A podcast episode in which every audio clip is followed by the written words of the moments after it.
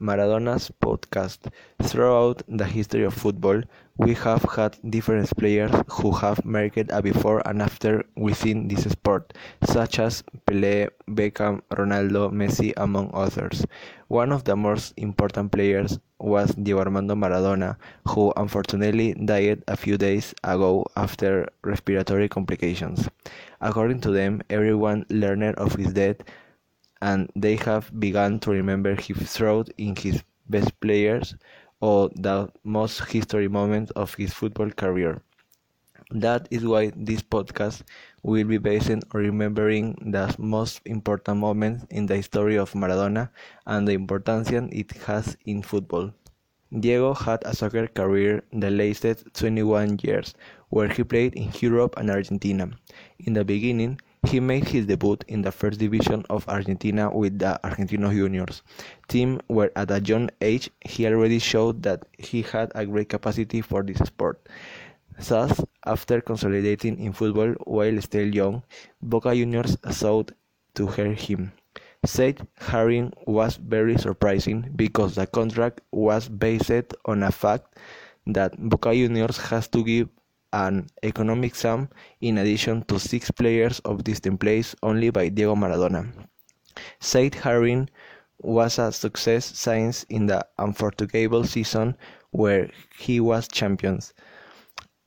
This performance made the best clubs in Europe notice him. Therefore, in 1982, Maradona had a new adventure in Europe.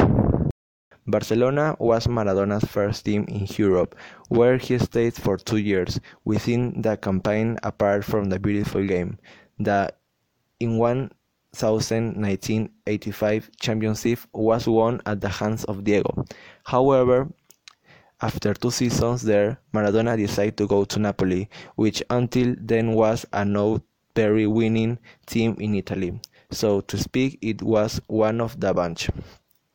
That is what Maradona wanted to lead that them to stardom and was there for eight years, where he got five trophies in different championships. Thus, to this day he stayed a greatest idol of that club and after his death the name of the stadium was changed to Maradona.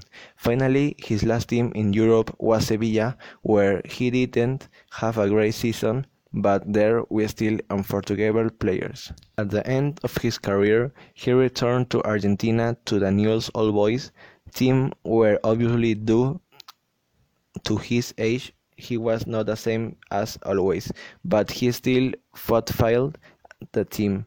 And the last team of his career was Boca Juniors, where he returned to meet his fans and was able to retire at the top of Argentina soccer.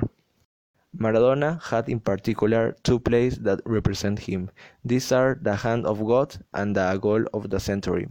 The first one is based on the goal that was scored with the part of the body by Argentina football player Diego Maradona in the match between Argentina and England for the quarterfinals of the 1986 Soccer World Cup, played on Jan 22, 1 1986 at the Azteca Stadium in Mexico City. And the second is about the best goal in the world, the place of all times or the best goal in the history of the Soccer World Cup.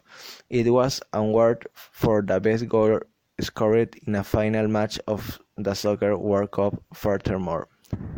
This goal had a special meaning for the Argentines because, as is known, England had a war against Argentina for the Falklands, where there were deaths, for what that goal meant as an act of revenge on the part of Argentinians. In conclusion, Diego Maradona was one of the best soccer players in the history due to the importance he had on the field.